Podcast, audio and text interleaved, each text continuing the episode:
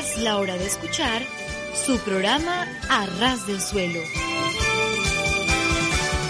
Un programa lleno de comentarios acerca de hechos y personajes que marcaron la historia del mundo.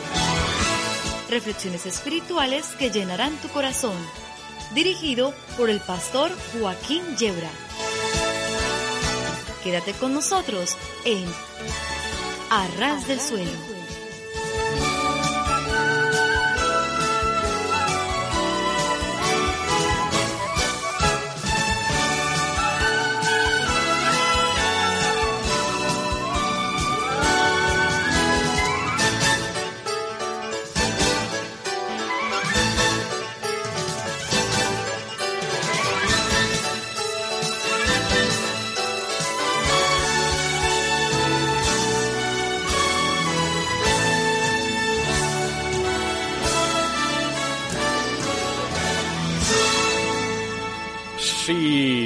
Sí, sí, estar a ras del suelo es de lo mejor que nos puede ocurrir, porque si tropezamos y caemos, nos hacemos muy poquito daño. Por el contrario, si subimos a los cerros de Úbeda, las caídas pueden ser muy peligrosas, y no digamos si trepamos hasta la Inopia, provincia del mismo nombre, entonces las caídas son ya mortales de necesidad. De modo que, amigos oyentes, queridos amigos oyentes, nuestra propuesta es humilde, sencilla, estar a ras del suelo, entiéndase los pies, pero eso sí, con el corazón bien alto. Les habla el, pastor Joaquín Yebra, hace posible este programa Germán en los controles y aquí en torno a esta mesa está el pastor Antonio Aguilar nuestra querida hermana María José no puede estar con nosotros en este día.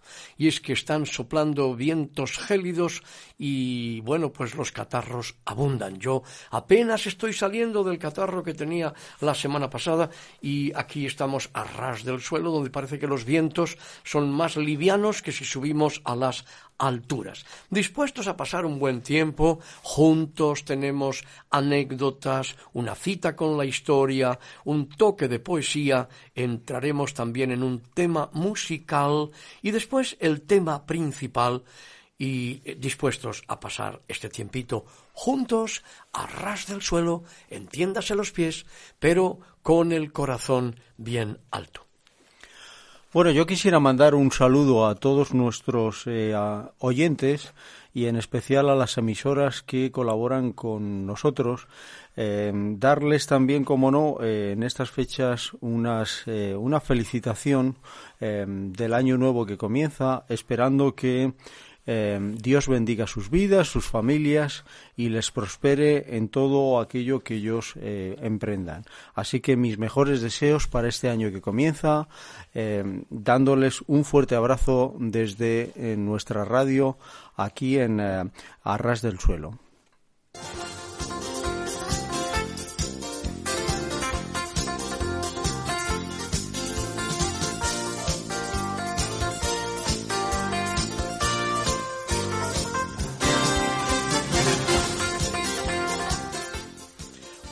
Acaudalado y avaricioso ganadero había juntado una suma muy considerable, sometiéndose por espacio de largos años a toda clase de privaciones.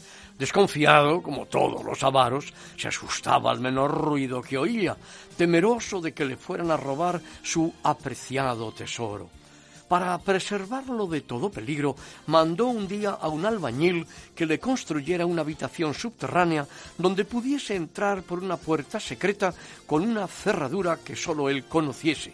El albañil se la construyó tal como él quería y le hizo promesa de guardar inviolable el secreto. El avaro quedó satisfecho con la obra, Todas las noches antes de acostarse bajaba a la habitación subterránea y se entregaba con fruición a contemplar las relucientes monedas de oro y los abultados paquetes de billetes de banco.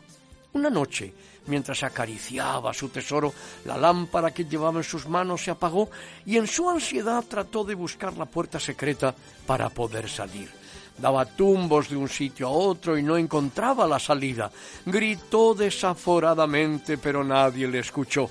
Hizo esfuerzos sobrehumanos, pero todo fue inútil. Como pasaron algunos días y él no aparecía, su familia, sobresaltada, le buscó por todas partes. Todo fue en vano. Al darse al público la noticia, el albañil que había construido la habitación secreta sospechó que se hubiese quedado encerrado allí. Fue donde el juez y le reveló el secreto. El juez ordenó que se abriera la puerta y todos quedaron horrorizados al ver lo que tenían delante, sobre montones de oro, y apretando sus manos crispadas a los manojos de billetes, yacía muerto y lleno de gusanos.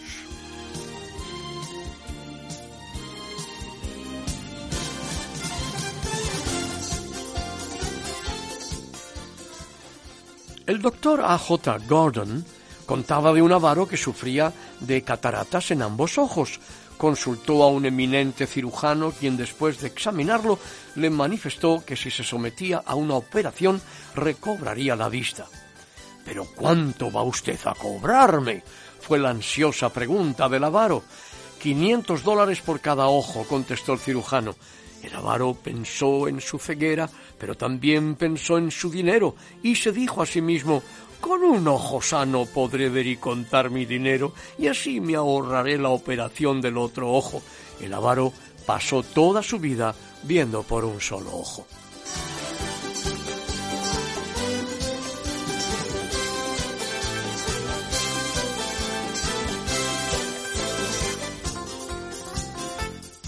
Una señora muy avara, que creía padecer del corazón, fue a visitar a un médico, el cual, no viendo causa aparente, ordenó que se tomase una radiografía. La señora asintió de mala gana, diciéndole al fin al médico Doctor, yo soy extremadamente pobre y temo que no podré pagarle. Espero que usted me sirva gratuitamente. El médico accedió a su deseo de diagnosticar sin cobrarle. Al examinarla, observó que el corazón funcionaba perfectamente pero que escondía entre su ropa interior llevaba una fortuna de monedas de oro. La mujer preguntó ansiosamente ¿Qué tal tengo mi corazón, doctor? A lo que el médico replicó con severidad Muy mal, señora, muy mal.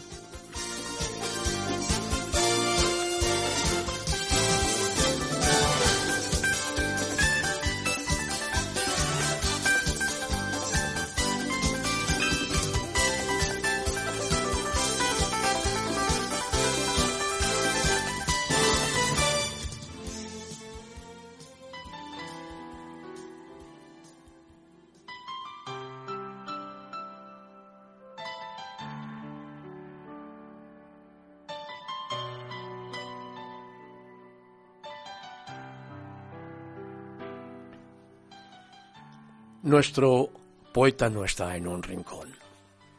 Es una manía que algunos tienen de presentar siempre el rincón del poeta. Pues nosotros nos dedicamos a desarrinconar a los poetas. Y en este caso es Machado. Yo voy soñando caminos de la tarde, las colinas doradas, los verdes pinos, las polvorientas encinas. ¿A dónde el camino irá? Yo soy cantando viajero a lo largo del desierto. La tarde cayendo está. En el corazón tenía la espina de una pasión. Logré arrancármela un día. Ya no siento el corazón. Y todo el campo un momento se queda mudo y sombrío, meditando.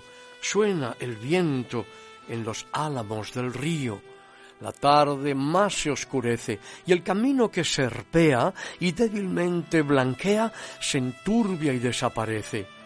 Mi cantar vuelve a plañir, aguda espina dorada, quien te pudiera sentir en el corazón clavada.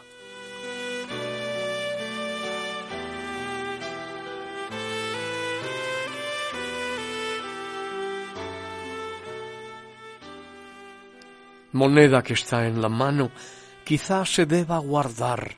La monedita del alma se pierde si no se da.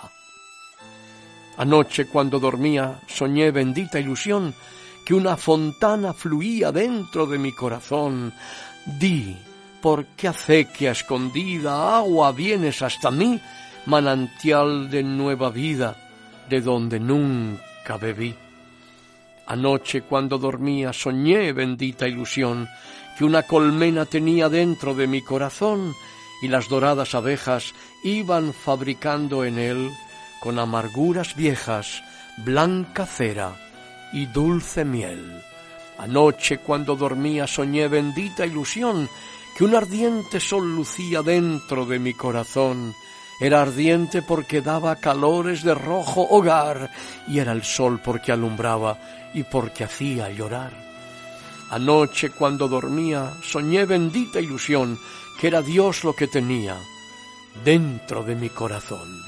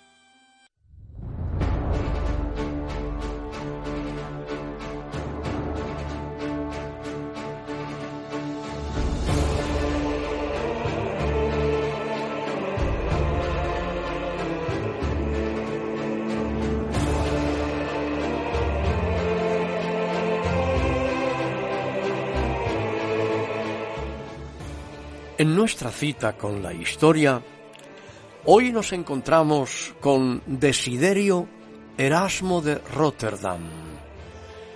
Nació en Rotterdam, Holanda, hacia el año 1466 y murió en Basilea, Suiza, hacia el año 1536. Pronto ingresó en la orden de los canónigos agustinos, llegando a ser secretario del obispo de Cambrai en el año 1492, hasta que decidió continuar sus estudios en París. Después estudió en la Universidad de Oxford en Inglaterra. Inició allí una gran amistad con Thomas More, conocido entre nosotros como Santo Tomás Moro. En el año 1500 volvió a París para después trasladarse a Italia y poco más tarde regresar a Inglaterra. La obra más conocida de Erasmo de Rotterdam es probablemente El Elogio de la Locura, publicado en el año 1509. Se trata de un discurso de la locura, aunque algunos eruditos estiman que sería mejor traducirlo por la sandez, ante un público formado por personas de todas las clases sociales y condiciones de la vida. En Inglaterra, Erasmo fue profesor de lengua griega y teología en la Universidad de Cambridge. Entre los años 1509 y 1514, Erasmo vivió a caballo entre Cambridge y Londres. Fue durante ese tiempo cuando preparó su edición del Nuevo Testamento griego, edición crítica que alcanzaría fama universal. Su libro de retórica para estudiantes avanzados de la lengua latina fue publicado en el año 1511 y alcanzó nada menos que 60 ediciones durante la vida de su autor. Desiderio Erasmo deja Inglaterra en el año 1517 y se traslada a Lovaina, famosa ciudad por su universidad. Allí vivió hasta el año 1521. En ese tiempo dirigió su edición de los escritos de la patrística, conocida como Padres Cristianos. En el año 1521 fue a residir a la ciudad de Basilea, en Suiza, para estar más en contacto con la afamada imprenta de Froben. Desiderio Erasmo nunca aprobó el fanatismo ni el dogmatismo, Quizá por eso la Universidad de la Sorbona condenó sus obras por no tomar una clara postura respecto al catolicismo o el protestantismo. Su característica más distintiva fue la moderación en sus posturas y opiniones, así como su argumentación ad hominem frente al método ciceroniano de la época. Ahora bien, en los programas anteriores eh, que hemos dedicado pues a otros personajes de la historia, Em, no hemos reparado en este hecho, que ninguno de ellos eh, se distinguió, eh, sino por la moderación. Quizás eso fue lo que tanto molestó a la Inquisición y que tan profundamente inspiró a los reformistas españoles. Para responder a esta pregunta tenemos que ir a la apología eh, obra fechada en el año 1528, concretamente un 14 de marzo. Una obra que consta de cinco partes, títulos o capítulos, en los cuales Erasmo de Rotterdam responde a las acusaciones formuladas contra él por la Inquisición. Son 99 objeciones en total. En esa obra apreciamos la opinión de Erasmo respecto a la Inquisición y sus terribles métodos. Dice literalmente, los siervos que quieren recoger la cizaña antes de tiempo son los que consideran que hay que quitar de en medio a los herejes, hiriéndoles y matándolos. Pero el padre de familia no quiere eliminarlos, sino tolerarlos, por si acaso se arrepintieren y su cizaña se convirtiere en trigo, y si no se arrepintieren, resérvense a su juez, a quien darán cuenta en su momento. El tema de la confesión auricular también fue tratado por el holandés Erasmo en la introducción a su paráfrasis a la primera epístola a los Corintios, capítulo 10, dice el sabio Erasmo, por lo demás, la confesión tal como ahora se practica parece que tuvo su origen en las consultas privadas a los obispos cuando alguien sentía escrúpulos. En el pasado la confesión fue pública y trataba las faltas públicas y se ve, dice en su estudio sobre la carta de Jerónimo a Fabiola, cómo en los días de Jerónimo aún no se había instituido la confesión secreta de los pecadores. El tema de la Eucaristía parece ser que también despertó oleadas de indignación contra el sabio Erasmo. En sus anotaciones al Evangelio según San Marcos, Erasmo de Rotterdam dice así, ¿A qué viene afirmar con tanto empeño? ¿Con qué palabras consagró Cristo si de ello no se dice nada expresamente? Además, Erasmo no consideró que los hermanos bohemios cometieran ningún pecado al participar de la mesa del Señor con ambas especies. Es más, Erasmo llega a apelar a la práctica de San Agustín, quien daba la comunión a los fieles bajo ambas especies. El tema de la bienaventurada Virgen María también fue tratado por el erudito Erasmo. En su coloquio titulado Naufragio, dice Erasmo, los marinos cantan la salve e imploran a la Madre Virgen, llamándola estrella de los mares, reina del cielo, dueña del mundo, puerto de salvación, lisonjeándola con muchos otros títulos que jamás se encuentran en las sagradas escrituras. En su obra titulada Libro de cómo orar, Erasmo de Rotterdam sostiene que la doctrina de la pretendida virginidad perpetua de María no se puede demostrar con testimonios evidentes de las sagradas escrituras. Volviendo al tema de la devoción mariana de parte de los marineros, Erasmo explica que antiguamente era Venus quien cuidaba de los hombres de la mar, porque se le creía haber nacido en ella, en la mar. Como dejó de cuidarlos, esta Virgen Madre ha suplantado aquella Madre no Virgen. El tema de las enseñanzas de Erasmo contra el Papa Julio II debió despertar también grandes oleadas de indignación. Nuestro personaje insiste reiteradamente en que el pretendido primado pontificio era una novedad y que Jesucristo nunca pretendió semejante cosa. Erasmo enseñó valientemente en su obra titulada Anotaciones a la epístola a los romanos que un cristiano no debe a otro cristiano más que amor mutuo. Con esta clara y concisa enseñanza, Erasmo dejaba bien claro que no ha lugar a las jerarquías monárquicas del romanismo, copia literal del cesarismo que le precede y con el cual se sincretiza desde los días de Constantino el Grande.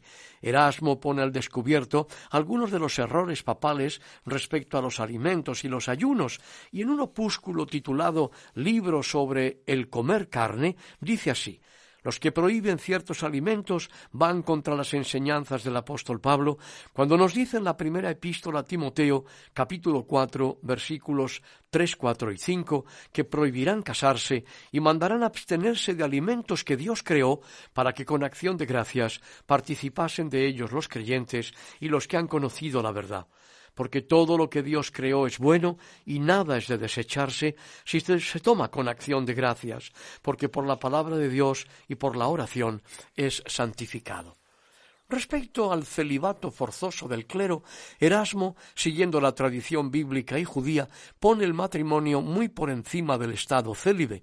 Llega a dedicar a este asunto una hermosísima obra titulada encomio del matrimonio. Al igual que para los reformadores de la época, Erasmo de Rotterdam trata del tema de las bulas e indulgencias y la venta de las mismas. Arremete contra los doctores de la Iglesia en su obra Enquiridio y dice así Cristo prohibió que los suyos se nombrasen maestros o dueños. De ahí que cuando se hacen llamar maestros por el vulgo, actúan por ignorancia o ambición. Los obispos quieren que los cristianos crean que sus indulgencias valen tanto como si las hubiesen concedido San Pablo, San Andrés o Santiago. Desiderio Erasmo no se contentó con atacar a los obispos. Erasmo también metió el dedo en la llaga, mostrándoles a los nobles y acaudalados de su época lo muy alejados que estaban de las enseñanzas de Jesucristo en el Evangelio respecto a los bienes materiales.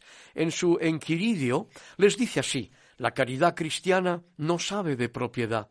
Tú creías que los frailes tenían prohibida la propiedad y están obligados a la pobreza. Te has equivocado. Ambas cosas son propias de todos los cristianos. En diversas ocasiones Erasmo enseñó que los bienes comunes no debían ser objeto de abusiva propiedad privada, que aquella era doctrina que ya había enseñado Aristóteles, aun siendo un pagano, y que los padres de la Iglesia no habían cesado de inculcarla. El impacto de Erasmo en España fue realmente grande. El propio Erasmo dice en algunas de sus cartas a sus amigos que en ningún otro lugar se le defiende y se le ataca con más ardor que en España. Esto puede tener su explicación en el temperamento español, pero también es evidente que nadie como Erasmo supo abrir los ojos de los estudiosos y eruditos de estas tierras españolas con argumentos sólidos. Gracias a su pensamiento, muchos fueron los que lograron percatarse de la durísima servidumbre a la Iglesia en que estaban sumidos el pueblo y la nación entera.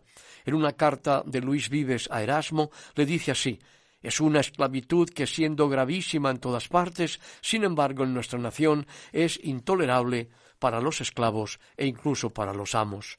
Muchos fueron los que intrigaron contra el bueno de Erasmo, pero la palma se la llevaron los poderosos frailes dominicos. Hicieron todo cuanto pudieron contra nuestro personaje, ante el romano pontífice y ante el emperador.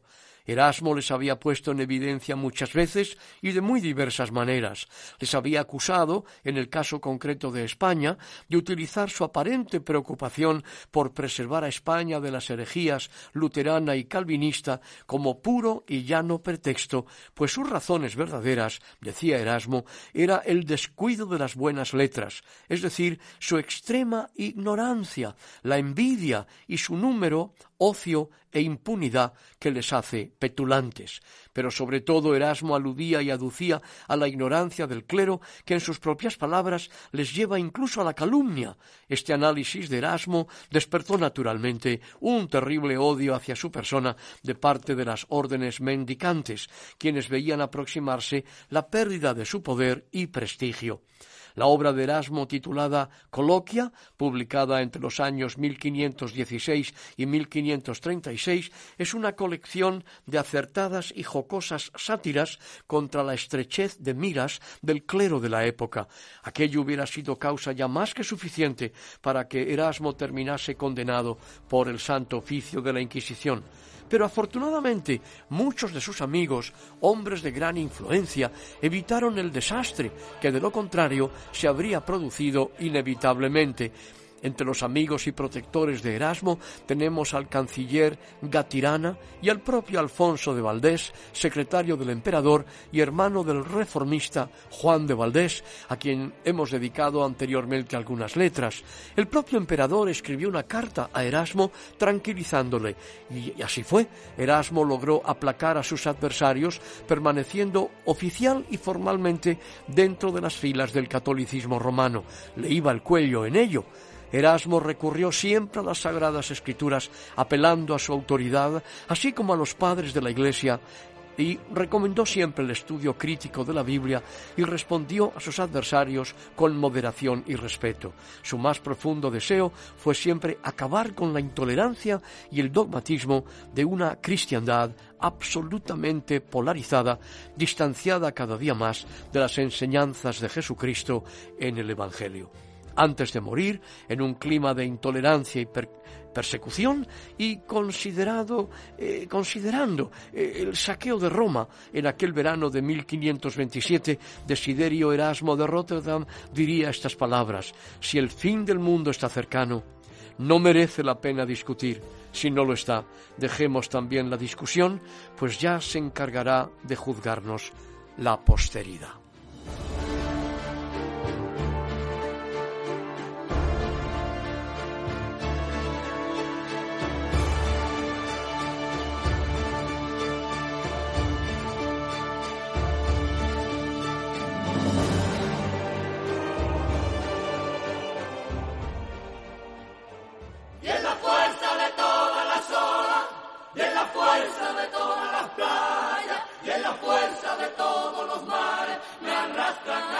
You.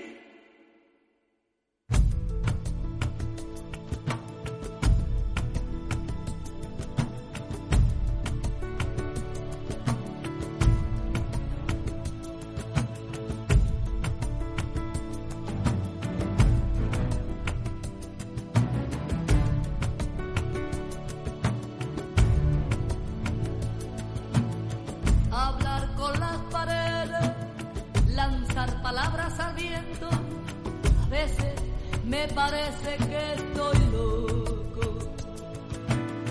Un interlocutor a quien le han colgado el teléfono, un vendedor de feria que se ha quedado sin voz. A veces me parece ser un enamorado a quien devuelve todas sus cartas de amor.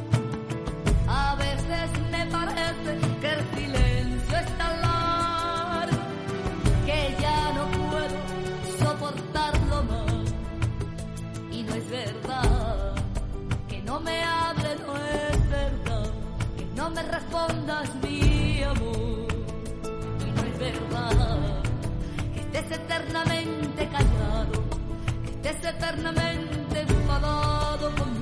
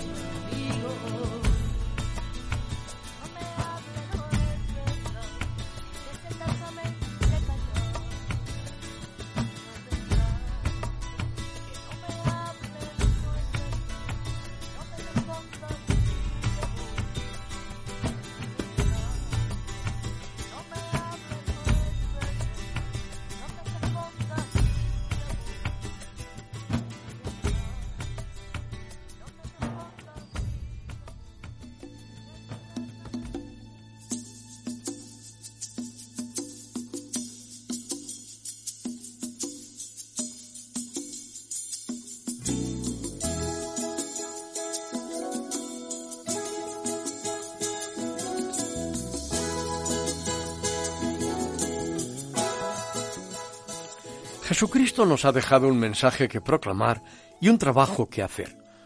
El conjunto lo hemos llamado nosotros evangelización dentro de nuestro entorno, generalmente dentro de nuestras fronteras nacionales, y misiones fuera de ellas. Sin embargo, nuestro Señor llamó a este conjunto servicio, a los discípulos servidores y al servicio lo definió como dar vida. Entonces Jesús llamándoles dijo, Sabéis que los gobernantes de las naciones se enseñorean de ellas, y los que son grandes ejercen sobre ellas potestad. Mas entre vosotros no será así, sino que el que quiera hacerse grande entre vosotros será vuestro servidor, y el que quiera ser el primero entre vosotros será vuestro siervo, como el Hijo del Hombre no vino para ser servido, sino para servir, y para dar su vida en rescate por muchos. Jesús no deja ninguna duda al respecto. Servir es dar vida. Además, Jesús promete su presencia entre nosotros en el acto del servicio. Dice el Evangelio que hubo también entre ellos una disputa sobre quién de ellos sería el mayor, pero Jesús les dijo, los reyes de las naciones se enseñorean de ellas, y los que sobre ellas tienen autoridad son llamados bienhechores, mas no así vosotros, sino sea el mayor entre vosotros como el más joven, y el que dirige como el que sirve, porque ¿cuál es el mayor? El que se sienta a la mesa o el que sirve. No es el que se sienta a la mesa, mas yo estoy entre vosotros como el que sirve. Jesús ha revelado a quienes honrará el Padre Eterno. Si alguno me sirve, sígame, y donde yo estuviere, allí también estará mi servidor. Si alguno me sirve, mi Padre le honrará. En un mundo de cambios eh, rápidos y constantes, es importante estar al día respecto a tendencias y métodos. Sin embargo, por eficaz que sea nuestra puesta al día en lo concerniente a corrientes y metodología, no debemos perder de vista cuál es nuestra misión. Tengamos muy presente que nuestra misión es nuestra identidad. Escuchándote en la introducción, eh, estaba pensando que misión, misionero son palabras muy cercanas. yo que me considero cristiano, eh, entiendo que tengo una misión. Eh, es decir, eh, tengo un trabajo que hacer. durante mucho tiempo yo pensé que los misioneros eran personas que venían desde fuera hacia mi país España y que eh, ellos tenían una labor que hacer. creo que con el paso del tiempo yo he descubierto que nosotros, sin ser naturales de otro país, tenemos una misión también que hacer. ¿Qué crees tú? ¿Qué piensas tú que es la misión ya que nos llamamos cristianos, que no es precisamente la película, porque hay una película que se llama La Misión. Muy buena, por cierto.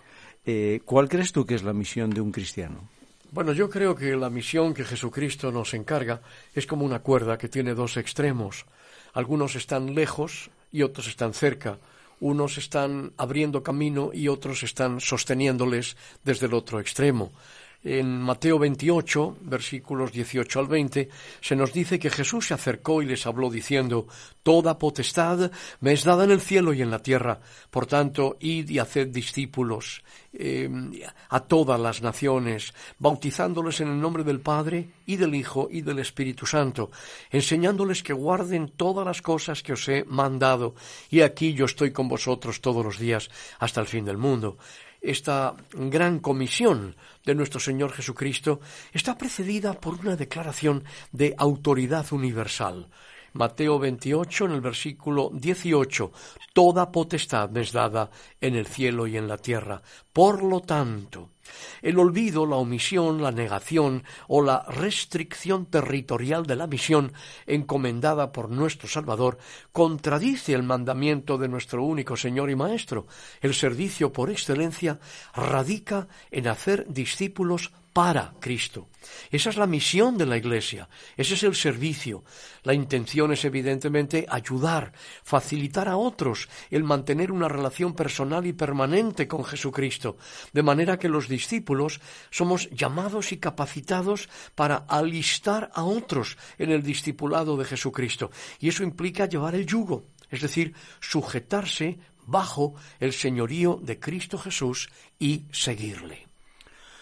Claro, cuando yo me acerco al Nuevo Testamento, yo tengo una cierta perplejidad porque Em, yo sé que en muchos ambientes se utiliza la palabra discipulado, em, que al final y al cabo no deja de ser otra cosa que un maestro eh, con una serie de alumnos, al, el, cual va a dictar una serie de clases.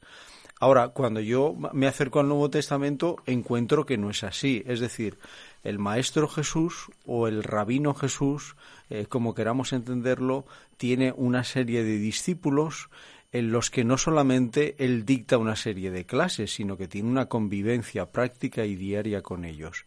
Eh, ¿Podríamos aclararnos un poquito en este sentido, eh, al acercarnos al Nuevo Testamento, con qué visión deberíamos acercarnos con respecto a este tema de la misión?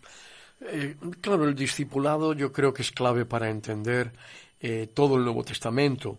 Hoy se emplea mucho la palabra liderazgo, que es un anglicismo, está bien, pero no deja de ser un anglicismo tomado del mundo, del mundo de los negocios y de la política, pero no del Evangelio. Eh, tampoco en el Evangelio encontramos estructuras eh, que son eh, términos mundanos completamente ajenos a la enseñanza de nuestro Señor. Lo que encontramos es servicio y seguimiento. Nada más. Nada menos, ¿no? Recordemos que el Señor ha dicho, si alguno me sirve, sígame. No, si alguno me sigue, sírvame. ¿Eh? Si alguno me sirve, sígame. Juan capítulo 12, versículo 26. El servicio precede al seguimiento. Dicho con otras palabras, no podemos pretender seguirle al Señor si no le servimos. No son dos opciones, sino una concomitancia. Ahora bien, Jesús no nos pide que hagamos un imposible. El discipulado, desde la perspectiva del servicio, es una necesidad absoluta. Si queremos ser de ayuda, involucrémonos con alguien que necesita ayuda. Es decir, me estaba recordando a un querido hermano que decía, el que sirve, sirve y el que no, no sirve. El que no, no vale. No vale. Claro. Es decir, o te planteas em, que el seguimiento de Jesús, el servicio de Jesús, es una vocación de servicio y de entrega a los demás, o lo contrario es que me puedo servir a mí mismo y que mis pretensiones puedan ser equivocadas. ¿No sí, es eso? Sí, sí, y sobre pretexto de la religión, claro. Mira, hay tres pasajes que yo creo que son muy importantes para comprender la dinámica del servicio de nuestra misión. El primero es el texto de la Gran Comisión que ya hemos leído, en Mateo 28, del 16 al 20. El segundo está en Hechos de los Apóstoles, capítulo 1, versículos del 4 al 8. Dice que estando juntos, Jesús resucitado, les mandó que no se fueran de Jerusalén, sino que esperasen la promesa del Padre, la cual les dijo, oísteis de mí porque Juan ciertamente bautizó con agua, mas vosotros seréis bautizados con el Espíritu Santo dentro de no muchos días. Entonces los que habían, se habían reunido le preguntaron a Jesús resucitado, Señor, ¿restaurarás el reino a Israel en este tiempo? Y Jesús les dijo, No os toca a vosotros saber los tiempos o las sazones que el Padre puso en su sola potestad, pero recibiréis poder cuando haya venido sobre vosotros el Espíritu Santo, y me seréis testigos en Jerusalén, en toda Judea, en Samaria y hasta lo último de la tierra. El tercero de los textos está en Apocalipsis 14, a partir del versículo 6 y hasta el 12. Dice, vi volar por el medio del cielo a otro ángel que tenía el Evangelio eterno para predicarlo a los moradores de la tierra. El Evangelio eterno, ¿eh? Sin apellidos. A toda tribu, nación, lengua, pueblo, diciendo a gran voz, temed a Dios y dadle gloria. Fijémonos, el Evangelio eterno lo primero que dice es temed a Dios. Preguntémonos si ese es el Evangelio que estamos predicando. Y dadle gloria, temed a Dios y dadle gloria, porque la hora de su juicio ha llegado, y adorad a aquel que hizo el cielo y la tierra, el mar y las fuentes de las aguas. Otro ángel le siguió diciendo, ha caído, ha caído Babilonia, la gran ciudad, porque ha hecho beber a todas las naciones del vino del furor de su fornicación. Y el tercer ángel lo siguió diciendo a gran voz, si alguno adora a la bestia y a su imagen y recibe la marca en su frente o en su mano, él también beberá del vino de la ira de Dios, que ha sido vaciado puro en el cáliz de su ira, y será atormentado con fuego y azufre delante de los santos ángeles y del Cordero, y el humo de su tormento sube por los siglos de los siglos, y no tienen reposo de día ni de noche los que adoran a la bestia y a su imagen, ni nadie que reciba la marca de su nombre. Aquí está la paciencia de los santos, los que guardan los mandamientos de Dios y la fe de Jesucristo. Hoy se llama santo a cualquier creyente. El Señor dice que los santos son los que guardan los mandamientos del Señor y la fe de Jesucristo. Estos tres textos comprenden la gran prueba de parte de Dios para la Iglesia de Jesucristo en nuestros días. En muchos círculos tenidos por cristianos despiertan burla, desprecio e incluso indignación. Son legión quienes nos consideran mentecatos a quienes aceptamos esta palabra del Señor, pero en estos pasajes, como en otros semejantes, se encuentra la clave para comprender la dinámica del servicio cristiano. Es decir, si yo no te he entendido mal, el tema central eh, de la dinámica del servicio cristiano sería básicamente llevar el Evangelio a todo pueblo y nación. Ahora, permíteme em, que, que enfatice en este sentido lo que yo entiendo, porque llevar el Evangelio a toda nación, ¿qué significa? Llevar mis convicciones llevar eh, mis doctrinas, llevar mi denominación, llevar lo que cree eh, el manual eh, al que yo estoy adscrito en mi iglesia y al que yo reconozco que es maravilloso. ¿Qué crees tú que es exactamente llevar el, el Evangelio a todo pueblo y nación? Bueno, primeramente creo que eres muy malo, eh, que tus preguntas son verdaderamente punzantes, pero no te falta ninguna, ninguna razón al respecto. Naturalmente llegar al Evangelio eterno ha de ser el Evangelio del reino de Dios, no de los hombres, y de la gracia de Dios a todas las etnias, naciones y culturas. Esto implica que lo que yo recuerdo estudié en un curso de misionología hace muchos años, el Evangelio McDonald, McDonald's o el Evangelio Burger King, no sirve. Eh, por cierto, aprovecho para decir que evangelismo no significa en la lengua castellana de España proclamación del Evangelio, sino que el diccionario ideológico de la lengua española de don Julio Casares de la Real Academia Española, eh, eh, evangelismo es moral y sistema religioso del Evangelio. Lo castellano es evangelización, voz definida por, el, diccionario de nuestra lengua como acción y efecto de evangelizar. Ahora bien, necesitamos aprender a poner el Evangelio a dialogar con los hombres. Eso fue lo que siempre hizo nuestro Señor Jesucristo, como vemos en los textos evangélicos. Pero tengamos cuidado, el mensaje del ángel en Apocalipsis no oculta el juicio venidero. No perdamos de vista que tolerancia no significa permisividad, ni mucho menos. Permisividad es todo vale. Tolerancia es paciencia y misericordia. No debemos olvidar que somos seres finitos, en busca de la comprensión de los caminos de Dios, nuestro Señor, en todos los campos y todos los quehaceres de la vida humana. De ahí que la dinámica del servicio de la Iglesia de Jesucristo haya de mantener actitudes de humildad, de valor y de entrega generosa con humildad y mansedumbre hemos de experimentar las heridas del mundo para llevar sanidad mediante el Evangelio de Jesucristo. El Señor nos da el modelo encarnado en la dinámica del servicio. Jesús dice, llevad mi yugo sobre vosotros y aprended de mí, que soy manso y humilde de corazón, y hallaréis descanso para vuestras almas. Mateo 11, 29. Y el autor de la carta a los Hebreos, capítulo 13, versículos 12 y 13, Dice, por lo cual también Jesús, para santificar al pueblo mediante su propia sangre, padeció fuera de la puerta. Salgamos pues a él fuera del campamento, llevando su vituperio. Claro, permíteme que eh, redunde un poco en la anterior pregunta o la pregunta que ya te había hecho eh, con respecto a lo que decíamos de extender el Evangelio a todo pueblo y nación. Eh, tú has dado otro sentido diferente al que yo estaba pensando, que es el Evangelio propiamente como diálogo hacia los hombres. Para que haya diálogo, tiene que haber alguien que esté dispuesto a escuchar. Ahora, en este sentido que yo te preguntaba antes, a mí me da la impresión a veces que en este mundo mm, entre el que llamamos cristiano, cada uno pretende vender un poquito lo suyo, porque su parcela es la mejor. Ahora, cuando yo voy a la escritura, a la Biblia, lo que yo encuentro básicamente que el Evangelio son buenas noticias de salvación. Claro, en, ciertos ámbitos lo que hacemos a veces es que queremos imponer nuestras ideas, nuestros criterios. ¿Tú estarías de acuerdo en que básicamente las cosas serían mucho más sencillas si nos dedicáramos a extender esas buenas noticias de salvación? Yo creo que no podemos esperar que nadie nos escuche si nosotros no estamos dispuestos a escuchar. Eh, porque de lo contrario no hay diálogo. Diálogo, muchas veces lo hemos dicho, viene de una voz griega, diálogos, que significa dejarse atravesar por la palabra del otro.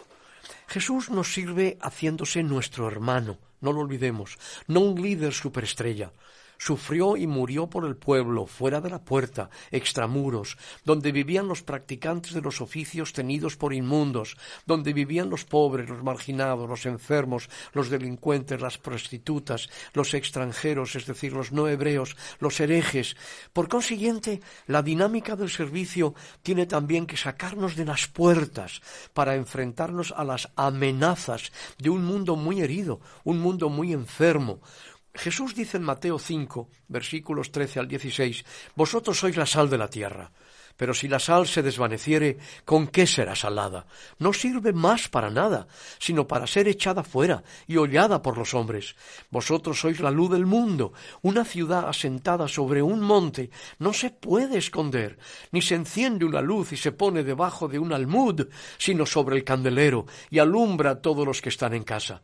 Así alumbre vuestra luz delante de los hombres, para que vean vuestras buenas obras y glorifiquen a vuestro Padre que está en los cielos. De modo que la dinámica de servicio de la Iglesia implica salir de las puertas, especialmente de las puertas de nuestro egoísmo.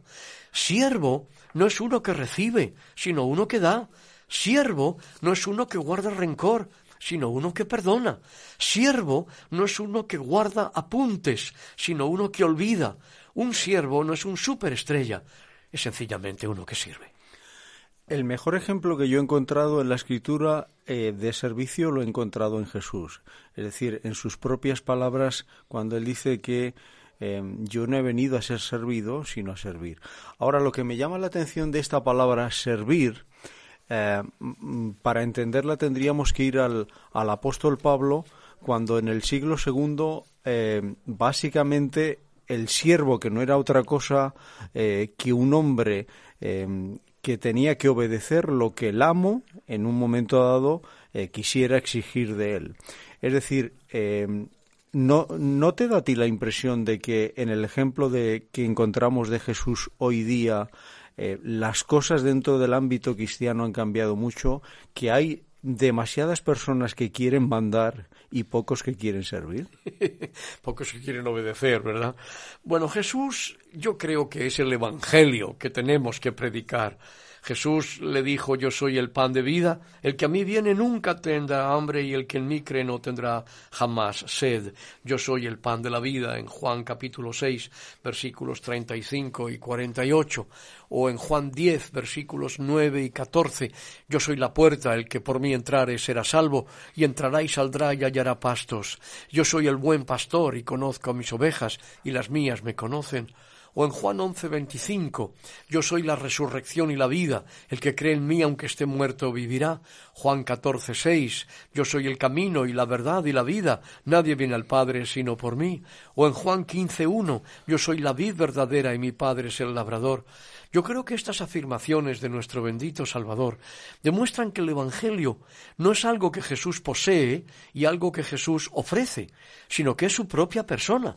Jesucristo es el contenido del Evangelio y por lo tanto el contenido de la misión del servicio de su Iglesia.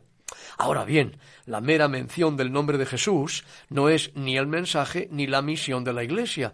La persona de Jesucristo es la clave a la respuesta a las preguntas que nos hacemos los hombres. El paradigma de la dinámica del servicio de la Iglesia es la trascendencia, la inmanencia y la liberación de Jesús. Aunque, aunque él es el camino, la verdad y la vida, es además la esencia de la necesidad humana. Claro, oyéndote todos estos citar en todos estos textos que me parecen muy acertados, ¿tú no crees que el mensaje que hemos de proclamar es un mensaje de salvación, un mensaje de amor y que no falla tanto el mensaje, sino el mensajero? Bueno, claro, lo humano es fallar.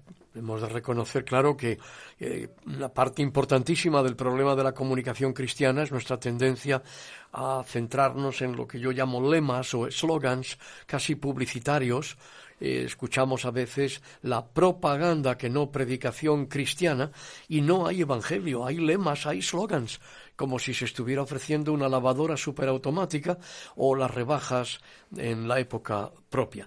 invitamos a la gente a mirar a Jesús, a poner los ojos en Él y a veces ni el evangelizador ni el evangelizando le pueden ver instamos a las personas a caminar con Jesús sin que la mayoría de las veces definamos lo que tal cosa significa. Este lenguaje visual y simbólico ha de ser traducido en términos concretos, con los que las personas puedan relacionarse, especialmente el hombre postmoderno. El lenguaje abstracto de la teología, sea alta teología o teología popular, debe transformarse para hacerse accesible a las personas. Es un hecho que en el proceso de la comunicación la teología y la Iglesia no viven interrelacionadas. Hay miles de teólogos y teologuillos que piensan y escriben, pero las iglesias no se ven afectadas, y mucho menos el mundo exterior al ámbito eclesial. Los teólogos escriben los unos para los otros, y así uno puede responder al otro escribiendo un libro en el que le lleva la contraria, y en algunos casos, pues para sus estudiantes, a quienes asignan la lectura de sus obras, y así de paso venden libros. La ausencia de la dinámica en el servicio de la Iglesia hace del cristianismo una mera opción entre otras. ¿Por qué? Porque se comparte un mensaje abstracto que muy poco tiene que ver con el Evangelio eterno, el Evangelio del reino de Dios y de la gracia. No olvidemos que la buena noticia, las buenas noticias, como tú has dicho, es Jesucristo. Eh, me has hecho pensar, mientras que hablabas, has mencionado la palabra eslogan, em, y, en esto te quiero comprometer un poco porque tengo, tengo una cierta duda. Creo que en una ocasión eh, hablamos, em, y esto como está grabado, pues no, pues, pues no te voy a comprometer en nada. Pero no sé si recuerdas una frase tuya que decía, vida para las tapias de Madrid. Sí, perfectamente. Claro, en ese, en ese sentido, ¿tú no crees que a veces incluyendo a veces los nombres que utilizamos en algunas de nuestras iglesias que dicen, por ejemplo, vida nueva o casa de paz, ¿no? Eh, ¿Tú no crees que a veces las frases que utilizamos, los eslogan, eh, deja mucho que desear con respecto a nuestro servicio o a lo que decimos que somos? Bueno, yo particularmente pienso, una cosa particular mía, yo creo que cuando una congregación cristiana escoge un nombre, es como si hiciera una especie de pacto delante de Dios. Eh, se compromete a hacer eso, a vivirlo. Eh, en realidad yo no conozco ninguna iglesia cristiana cuyo nombre yo no pudiera aceptar para mí, porque son todos nombres hermosos. Tú has mencionado dos, hay muchos más. Eh, pero lo importante es tener en cuenta que si una congregación se llama, por ejemplo, del amor de Dios, que ese va a ser su gran énfasis. Si una iglesia se llama Ebenecer, que es piedra de ayuda, ese va a ser su énfasis, ser de ayuda. Si una iglesia se llama eh, Salem, va a ser una iglesia que va a destacar la paz, la paz del Señor. Y así podríamos añadir, yo creo que realmente los nombres de todas las congregaciones. Ahora, según el libro de los Hechos de los Apóstoles, el nacimiento de la iglesia y su obra y su dirección son obra del Santo Espíritu de Dios. Los viajes apostólicos fueron dirigidos por el Santo Consolador. En los Evangelios vemos al Espíritu Santo obrar en la vida de nuestro Señor Jesucristo. Y del mismo modo que el Espíritu Santo estaba en Cristo Jesús, así también Él penetra y dirige la vida de la Iglesia. Por lo tanto, no puede haber dinámica de servicio sin la presencia llamémosla en el lenguaje de nuestros días, presencia operativa de ese otro consolador que es el Santo Espíritu de Dios, el Espíritu del Padre y del Hijo.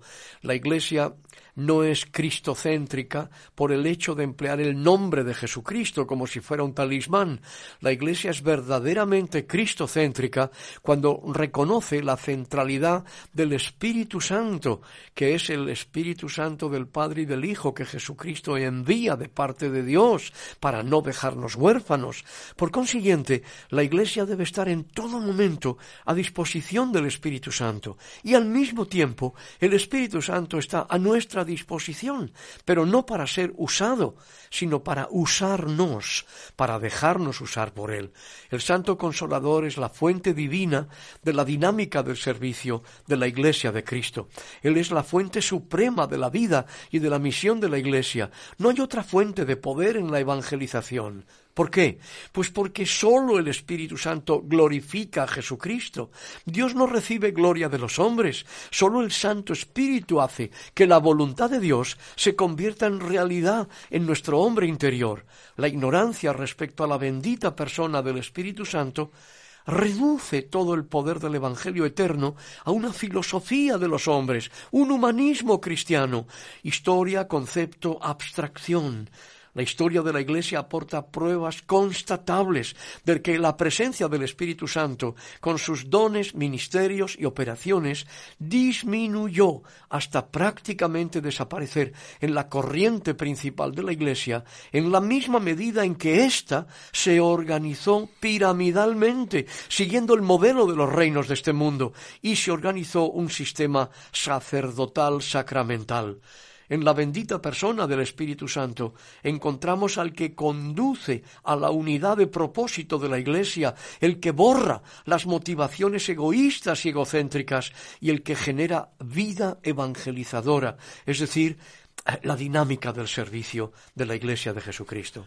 Claro, permíteme uh, una, una, broma que yo a veces eh, eh, hemos bromeado fuera de micrófono, viendo la película de Nicky Cruz, eh, había un joven de color eh, que decía un pandillero, un pandillero que decía somos los elegidos para mandar es verdad claro en este sentido uno cuando va a la iglesia dice bueno, si yo estoy aquí es por la misericordia de Dios. Sin ninguna duda. Y, eh, y, si sirvo, que no sé si muy bien si sirvo, a veces yo creo que a veces soy una, una torpeza, pero em, si sirvo para algo es por, también por la misericordia del Señor. Ahora, bajo tu punto de vista, eh, ¿quién crees tú que, que, debe ser la persona que está dirigida para eh, este servicio? ¿Qué, eh, ¿Qué, personas son las que, o, o, digamos, que, qué características debería tener la persona que quiere servir? Pues yo creo sinceramente que se puede definir con, con tres palabras, solo tres palabras. M aquí, Señor heme aquí, Señor. Aquí estoy. En dos palabras, aquí estoy. O con tres, heme aquí, Señor. Eh, la iglesia debe ser eh, ese pueblo que oye cuando el Señor eh, se dirige al pueblo hebreo, aquellas tribus inconexas con las que forma una nación para ser luz a las naciones, pues eh, lo que le enseña a decir Deuteronomio 6.4 es lo que se conoce como el Shema, Shema Israel Adonai Eloheinu, Adonai Echad. oye Israel, Señor nuestro Dios, el Señor es uno, uno es el Señor. Em, la iglesia tiene que estar dispuesta a oír, a escuchar la voz del Señor, que nadie se asuste. No estoy pensando en nuevas doctrinas, no, no estoy pensando en la revelación como la que tenemos en las Sagradas Escrituras, de donde no debemos ni quitar ni añadir y, recordar aquella, aquella propuesta de, de, un gran hombre de Dios, Alexander Campbell, cuando él decía, hablamos donde la Biblia habla y callamos donde la Biblia calla. Pero un oído tiene que ser la Iglesia del Señor a la dirección del Espíritu Santo, hacia dónde caminar, hacia dónde dirigirnos. ¿Y quiénes son los que tienen que hacer eso? Todos y absolutamente todos y cada uno de los que formamos la Iglesia del Señor, desde el último que ha llegado hasta el que pueda llevar más años, desde los que llevan toda la vida en la Iglesia del Señor y sus pastores, obispos, ancianos, eh, diáconos, evangelistas, mm, plantadores de iglesias, todos tenemos que estar con los oídos muy atentos a la dirección del Espíritu Santo. De lo contrario, la Iglesia se va a perder por el camino, a enredar en labores que no son fructíferas, que sirven de muy poco. Pero ahí está la misericordia de Dios del Dios que sigue amando, del Dios que sigue llamando, del Dios que sigue corrigiendo, del Dios que sigue amonestando, del Dios que sigue alentando. Ese Dios que está cerca de ti, amigo oyente, amiga oyente. Con los pies a ras del suelo, levanta tu corazón. Vas a tener un encuentro con Jesucristo. Gracias por acompañarnos en una emisión más de Arras del Suelo, dirigido por el pastor Joaquín Yebra en nuestro próximo encuentro tendremos más noticias de interés para ustedes. Hasta entonces.